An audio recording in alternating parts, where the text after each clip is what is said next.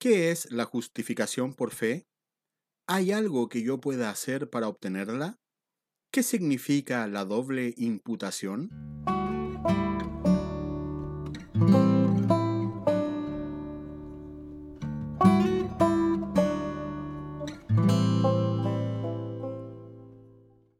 Hola amigos, ¿cómo están? Les saludo nuevamente. Un gusto para mí poder estar eh, haciendo un nuevo estudio. Vamos a ver lo que es la justificación por medio de la fe.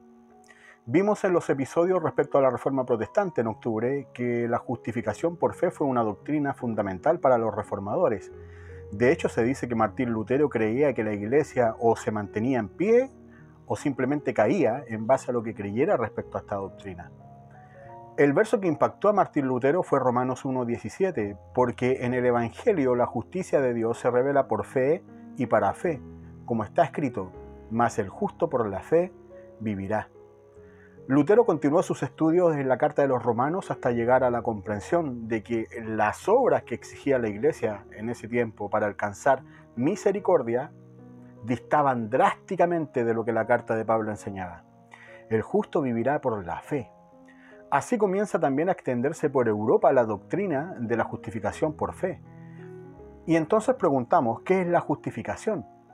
La justificación es una declaración legal hecha por Dios de que una persona totalmente injusta y culpable respecto a la ley divina pasa a ser declarado justo en base a la justicia perfecta de Cristo.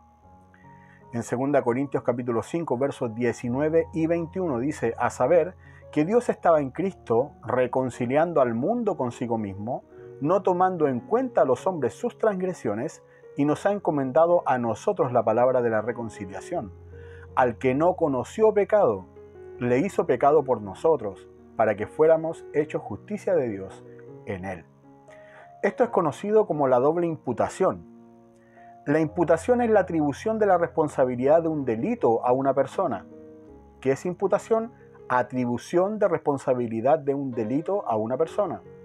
La doble imputación enseña que mi pecado le es imputado a Jesús y la justicia de Cristo me es imputada a mí. Lo escribe Pablo a los Corintios. Al que no conoció pecado, aquel que no conoció pecado, llevó el castigo de mi pecado para que seamos declarados justos ante Dios. Sin mediar Cristo sería imposible para nosotros alcanzar la justicia de Dios. Nuestras obras no dan la talla. Cuando estuvimos estudiando en octubre las cinco solas de la Reforma Protestante, al hablar de sola fe, estudiamos que somos justificados solamente por la justicia de Cristo y bajo ningún punto por alguna obra o acción que nosotros hayamos hecho. De hecho, leemos en Romanos capítulo 3, verso 28 porque sostenemos que todos somos justificados por la fe y no por las obras que la ley exige. Hay que aclarar que esto no significa que ya no debemos obedecer la ley moral de Dios porque ya está pagado, es decir, no debemos cumplir con los diez mandamientos porque Cristo ya lo pagó, no. Estos mandamientos aún están vigentes y debo obedecerlos por amor. No los obedezco para que el Padre me acepte más o menos, no lo obedezco para ganar o perder la salvación o para persuadir a Dios para que me considere mejor cristiano y entonces me dé todo lo que yo le pida como un niño malcriado. No, esto yo lo cumplo por amor. De hecho, Cristo lo expresó, lo leemos en Juan 14, verso 15. Si me amáis, guardaréis mis mandamientos. Por lo tanto, esto lo guardamos por amor. La base de la obediencia es el amor, no el miedo al castigo, ni tampoco el interés, sino el amor.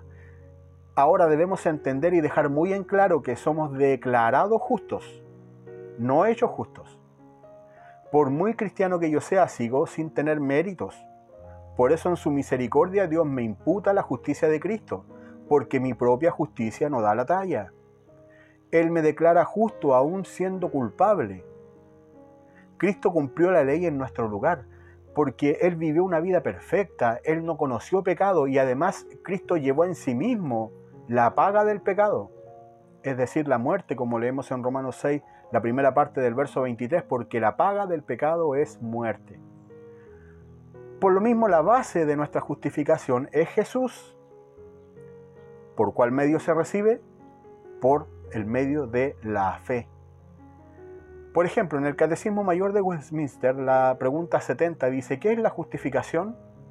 La justificación es un acto de la libre gracia de Dios para con los pecadores, por el cual Él perdona todos sus pecados, acepta y estima a sus personas como justas a su vista, y esto no por alguna cosa hecha en ellos o por ellos, sino solamente por la obediencia perfecta y satisfacción plena que dio Cristo, que Dios les imputa y que reciben por la fe únicamente. Leemos como respaldo en Filipenses capítulo 3, verso 9, y ser hallado en él no teniendo mi propia justicia derivada de la ley, sino la que es por la fe en Cristo, la justicia que procede de Dios sobre la base de la fe. También en el Catecismo de Westminster, pregunta 72, ¿cómo es la fe que justifica? La fe que justifica es una gracia salvadora, operada en el corazón del pecador por el Espíritu y la palabra de Dios. El cielo y la tierra pasan, las palabras de Dios no, la palabra es eterna. Por la que aquel siendo convencido de su pecado y miseria, de la incapacidad en sí y en otras criaturas para libertarse de su estado de perdición, no solamente acepta la verdad de la promesa del Evangelio, sino también recibe a Cristo y descansa en Él y en su justicia ofrecida a Él para perdón de pecado y para la aceptación y estimación de su persona como justa delante de Dios para salvación. Como dice Romanos 10, verso 17, así que la fe viene por el oír y el oír por la palabra de Cristo. Es decir, a través de la palabra el Espíritu actúa en nosotros. Recuerda usted en el episodio anterior vimos que nuestra condición natural sin Dios es muerte espiritual. De hecho, la Biblia declara en Efesios verso 2, 3, entre los cuales también todos nosotros en otro tiempo vivíamos en las pasiones de nuestra carne satisfaciendo los deseos de la carne y de la mente, y éramos por naturaleza hijos de ira, lo mismo que los demás. Por naturaleza hijos de ira. Éramos enemigos de Dios, enemigos de la cruz de Cristo. Pese a esto, Pablo escribe a los Romanos capítulo 5, verso 19, porque así como por la desobediencia de un hombre los muchos fueron constituidos pecadores, así también por la obediencia de uno los muchos serán constituidos justos.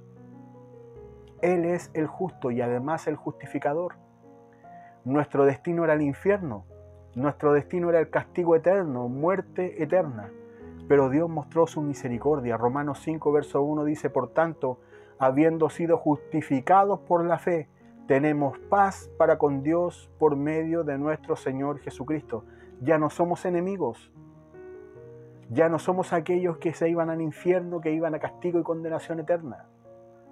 ¿Por qué? Porque hoy estamos en paz para con Dios. Por lo tanto, a Él sea la gloria, al Padre por imputar la justicia de Cristo en nosotros y no ver nuestra inmundicia, sino ver a Cristo en nosotros. Al Hijo por sufrir el castigo que no merecía, por hacerse pecado por mi culpa, por morir por mi culpa. Al Espíritu Santo sin el cual no podríamos entender esta bella doctrina ni entender la palabra que nos ha sido anunciada. Donde nosotros jamás podríamos haber vencido, Cristo lo hizo por nosotros. Oramos. Padre amado, queremos honrarte y alabarte por toda tu grandeza. Gracias porque solo tú mereces la gloria y porque no hay ni el más mínimo mérito en mi vida. Solo a Cristo la gloria por llevar mi castigo e inmundicia sobre sus hombros. Ayúdanos a vivir en amor contigo y también con nuestros prójimos. Guíanos, Señor. Ayúdanos. De ti dependemos. En nombre de Jesús oramos. Amén. Que Dios te bendiga.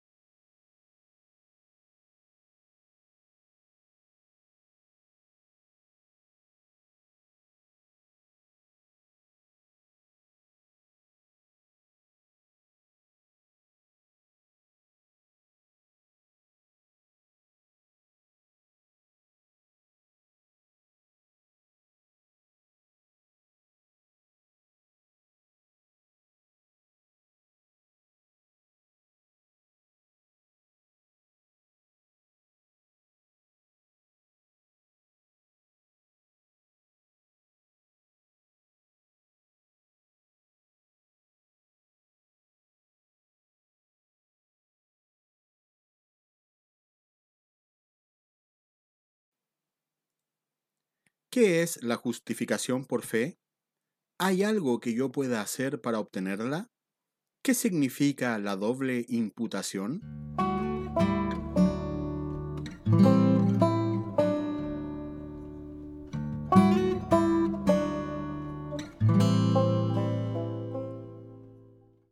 Hola amigos, ¿cómo están? Les saludo nuevamente. Un gusto para mí poder estar eh, haciendo un nuevo estudio. Vamos a ver lo que es la justificación por medio de la fe.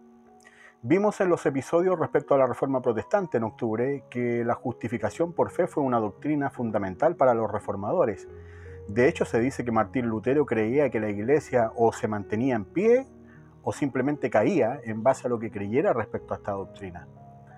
El verso que impactó a Martín Lutero fue Romanos 1.17, porque en el Evangelio la justicia de Dios se revela por fe y para fe, como está escrito, mas el justo por la fe vivirá.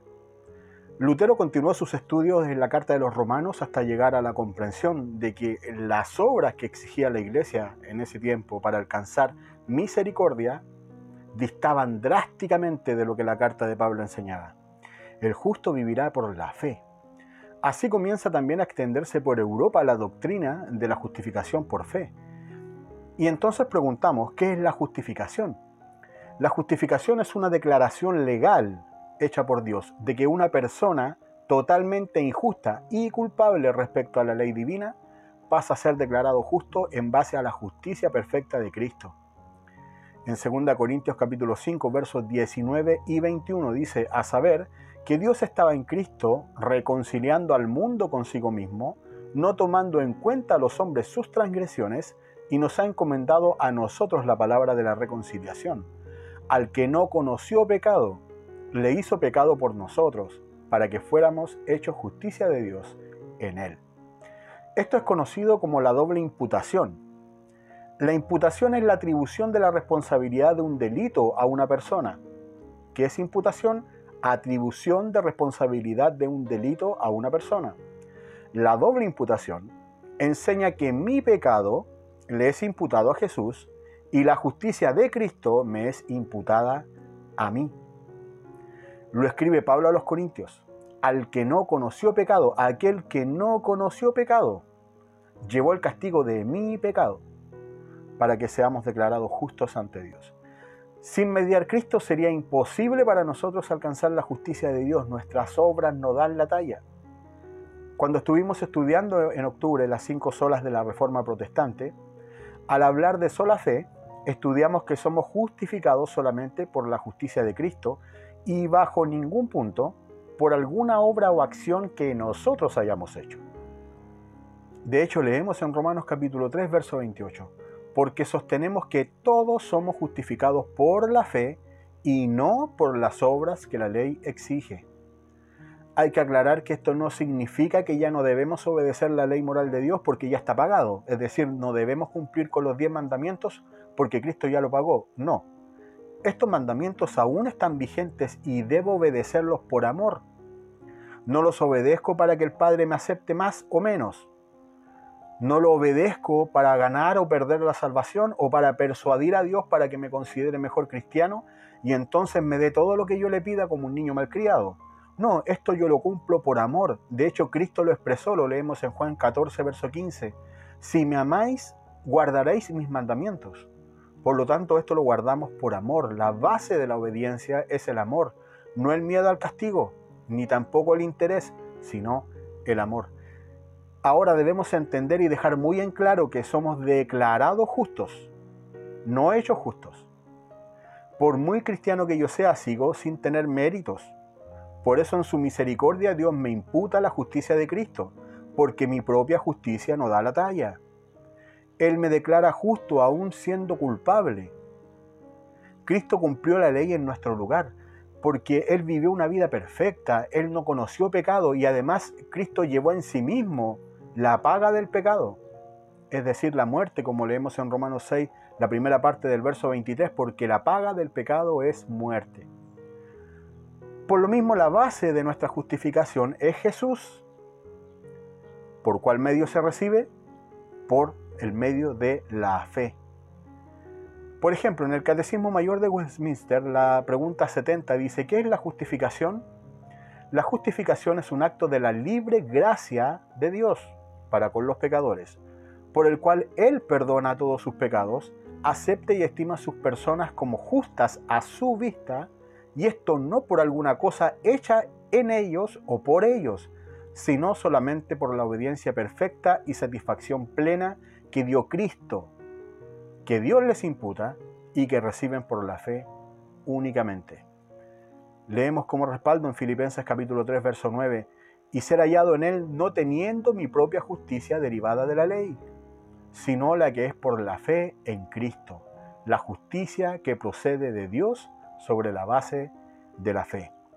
También en el Catecismo de Westminster, pregunta 72, ¿cómo es la fe que justifica? La fe que justifica es una gracia salvadora, operada en el corazón del pecador por el Espíritu y la palabra de Dios.